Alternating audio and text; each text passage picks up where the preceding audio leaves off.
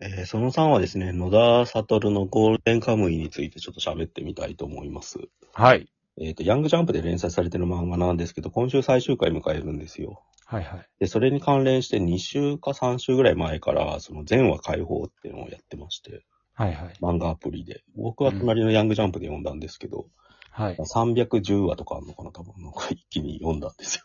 うんで。読んだら面白かったんで、ちょっと面白か面白かったのと、やっぱちょっうんと、同時に実写映画化の告知が出たことによって、結構ざわついてるんで、なんか、はいはい。このタイミングで触れとくと面白いかなと思って、ちょっうん。と触れることにしました。はい。で、物語はですね、その、日露戦争終結後の日本を舞台にしてるんですよ。うん。で、なんかその、戦争に参加した元陸軍兵の杉本と、そのアイアイヌの少女のアシリッパっていうのが主役で、うんなん。かふた二人がなんかそのアイヌの財宝を、金塊があるんですよ。それを探して旅するみたいな話で、はでい。金塊を見つけるための地図は、その、囚人、なんかその、網走監獄になんか収監されてた囚人の体に入れ墨が彫られてるんですよ。は何人か。で、大体出てくるやつは全員ド変態みたいな、なんか、い。うん。犯なな猟奇犯罪者みたいな感じで、そいつらと、を追っかけながら、その川、体に書かれた入れ墨を、なんかその、地図を、ある時はなんかその川灰で奪ったりとか、うん。で、ある時はその書き写してみたいな感じで、うん。地図探しみたいのをやりながら、最終的に近海にたどり着くんで、うで、んなんか杉本たちと別になんかその、それを追いかけてるグループがいて、それとの割と対決みたいになってくるんですよ。うん。で、移動しながらもう一個の重要なポイントは、なんか、これグルメ漫画でもあるんですよ、なんか。はいはだいか。らなんか、その、リスとか、なんかアザラシとか、なんかそういう魚とか、うん。まああと熊とかもそうなのかな、なんか、とにかくいろんなものが襲って、うんその、やっぱり北海道のその、なんか山林とか歩いてるからお襲われるわけですよね、なんか動物に。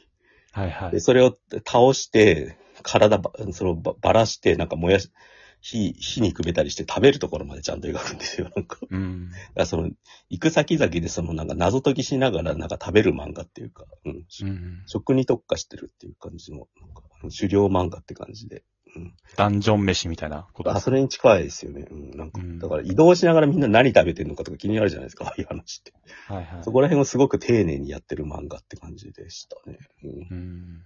俺全く読んだことないんですよね。ああ。うん。触れづらいですよね。基本。どういうことですかだって30巻もあるんで。最ああ、集結で31巻なんですよね、だから。うん。で、掲載、なんかスタートしたのが2014年とかなんで、うん結。構三なんか、あ、一時期すごい話題になったんですよ、やっぱ。うん。花束みたいな恋をしたっていう映画でも出てくる、名前が出てくるみたいな感じ、サブカル漫画、あ映画なんですけど、それ、なんか登場人物が読んでる漫画として出てくるんだけど、やっぱ途中で読まなくなったみたいな描写が入ってるんですよ。うん。だから割となんか、だから今の漫画が抱える問題点っていうか、その、うん。長すぎて読めない問題みたいのに直に直面しちゃった漫画の一つって言い方もできるかもしれないですうんね。うん。だからそこら辺を解消するために今回アプリで全か全話解放したんだと思うんですよね。うん。うん。まあ、あとなんか、結構アイヌの問題とかを、政治的な背景の問題とか、はいはい。日本のし、な日露戦争を背景にしてるから、なんか、日本、日本の侵略戦争の問題とか結構、結構触れるの難しいテーマいっぱい触れてるんですよね。うん。うん、だからそこら辺もなんか結構、基本的にはよくできたエンタメというか、うん。闇鍋ウエスタンっていうのがなんか触れ込む、キャッチコピーなんですよ。だから実際何でもありの闇鍋、ウエスタンウエスタンっていうのは西部劇ですよね。はいはい。なんだ、これはだから北海道を舞台にした西部劇っていうか。あうん。あああいうなんかアメリカでやってたことをなんかやる。北海道だったら成立するって描き方で、あ。うん。うん、当時のなんか、まあ開拓史みたいな話じゃないですか。うん。うん、そこら辺を描いてる。あとはなんかその、なんか、なんだよ、切り裂きジャックとかエドゲインとか、うんなん。か世界の犯罪史に残ってる猟奇犯罪者をを日本的に翻案したキャラクターが次から次に出てきて、なんか、だから大体犯罪者が出てくると変態キャラクターで全部、うん。うん、そいつらとの戦いになるって感じなんですよね。バトル漫画ですかまあ、形を変えたバトル漫画ですね。うん技。能バトルですか異能じゃないですけど、なんか、でも武武器でちゃんと戦うんだけど、うんまあ出てくるやつはみんなド変態みたいな作りになってるっていう。うんだからそこら辺はなんかじゃ、じなんでしょうね。やっぱ青年誌だなって思います。うんあ。のどいつあまり逸脱しない現実にありそうなギリギリの範囲で、面白いバトルを展開するっていう。うん。一番似てる漫画なんですかなんだろうね。ざっと言うと難しいですね。だから、いなんか似てるようで似てる。ななんか、ザ・ワールド・イズ・マインとちょっと似てんのかなと思ったんですけど、熊が出てるから。うんでも実際に起きてる話は違うから、もっえと、主人公の目的はお宝を見つけるってことなんですかそうそうそう、アリシパっていうのと一緒に。う。うんん、女の子、少女を守り、アイルの少女を守りながら冒険していくみたいな話なんうです。ん。あなんか手塚治虫でもシュマリとかあったから、ああいうのに近いのかもしれないですよね。そのお宝を探してるのは、普通に金持ちになりたいからなんですか基本的にはそうで、で、あ、うん。アシリパっていう女の子はだんだんその、アイヌの独立、アイヌが独立国家を作るための資金にするみたいな話になってくるっていう。だんうだんん。あ建国ものにちょっとなってくるんですよね。なんかうん。その辺はなんか多分政治的なことが、当時の北海道がどういう立ち位置にあったかとかがわかんないとちょっと若干わかんないかもしれないですね。俺も読んでてむず、そこら辺は難しいなって思いなが。何がこんなに人気になってるんですからここに魅力があるんですかああ、でも何なんだろうな、本当でも飽きないですよ、やっぱ読んでて。うん。結局なんかや、なんかググルメ漫画の要素が間に入ってることによって物語が停滞しないって感じはすごいある。うん。基本的にはバトル、宝探しななんだけど、そこの間に食ってのが入ってくるんですよ。うん。うん、だからなんか美味しい、なんかリスをどう調理するかとか、なんかうん。そういうのがやたら入ってくるっていう豆知識的に。だからその辺はダンジョン飯と確かに近いですよ、すごいうん。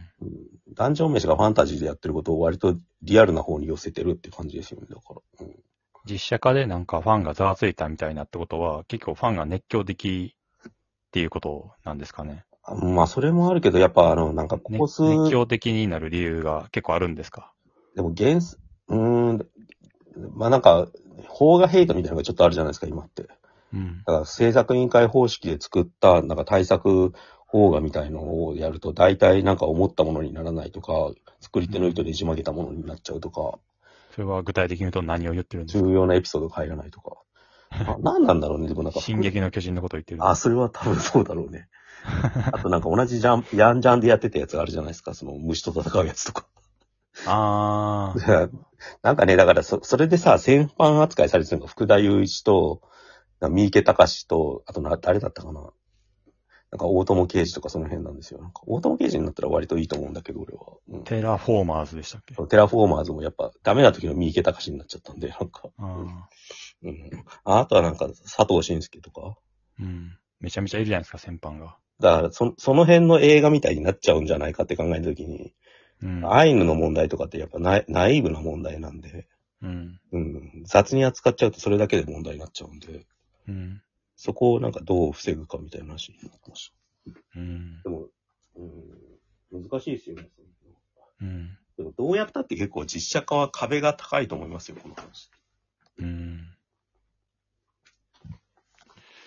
実写化されたらあんま見に行かないですよね。うん我々も。そんなにアニメ化というか、映画化は割と見に行くけど。あえアニメは2クールまでやってるのかな確か。結構やってるんですよ。あ、アニメ化、アニメされてたんですね。アニメには1回、1回かな。第3期までだから結構やってんな。うん、いや、第4期が第4期か。うん今年の10月から始まりますね。ああ、うんうんうん。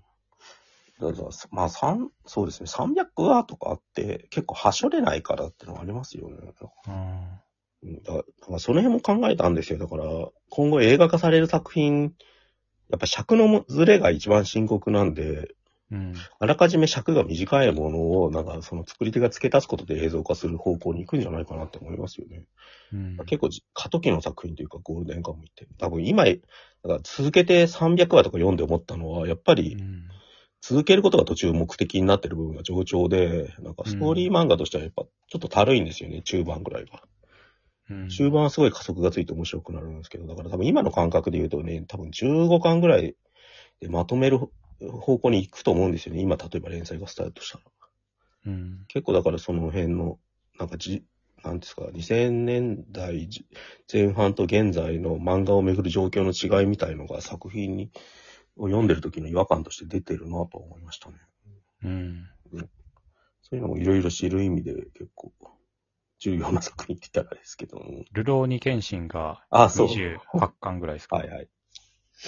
ルノーケンシンもだからだいぶ端折ってるじゃないですか、大友圭介そうですね。10本型のとかひどかったですね。うんそうで。でも、そのことによって映画としては生きてるって感じじゃないですか、かろうじ て。うん。いやー、どうでしょう。うん賛否はあるけど、だ多分あれが好きって人はいるっていうかさ、一番最悪なのがさ、全部忠実になぞってる、あまり、どっちもダメになっちゃう可能性ですよね。最初の方が良かったんですけどね。ああ瀬田総次郎戦とかちゃんと見たかったですね。 いや、そういうのは多分やってたらきりないじゃないですか。ではい。端折るまあことでもやっ。ぱ、せっかく神木くんがやるん だから、見たいじゃないですだかか。らそういう人が多分ゴールデンカムイも多いんですよ、 多分。うん。あそこのバトルちゃんとやってくれっていう人が出てきちゃう から。うん。そこ、うん、それやってたらでも本当五部作とかでも終わんなくなっちゃうんで、なんか、うん。うん、大変ですよね。そうういうん感。じです。はいまあ、ちょっと、ルドンケンシンはそれ以外のところもあんまりっていうところ俺は多かったですけどね。ああ、佐野助のバトルとか、うちょっと意ん。味がよくわからなかったですね。うんうんうん。まあでもあれもなんかその、あの時当時は画期的だったんですよ、やっぱ、邦画として。なんか基本的に、その登場人物の服が汚いっていうのがすごい良かったですね。顔が汚いとか。でリアリ、だからアニメのキャラクターをリアリズムでやるときの一つの回答は示してるわけですよね。あの人の、大河ドラマの人ですよね。そうそうそう監督が。龍馬、龍龍馬馬伝伝なんでした龍ローマ伝とかやっハゲタカとかやってる人で。ううんん。ぱ昔の人は服とかね、うん。体とか汚かったですからね。うん。だからその、いや、そのラインで狙えばゴールデンカムイそんなに悪くなんなくと思うんですけど、フはァンの人は結構複雑だろうなと思いました。うん。い。うん。こんな感じですかね、今回は。はい。そうですね。ゴールデンウィーク直前のはい。今週の週刊少年ジャンプを読むでした。はい。じゃあ、じゃあまた来。週。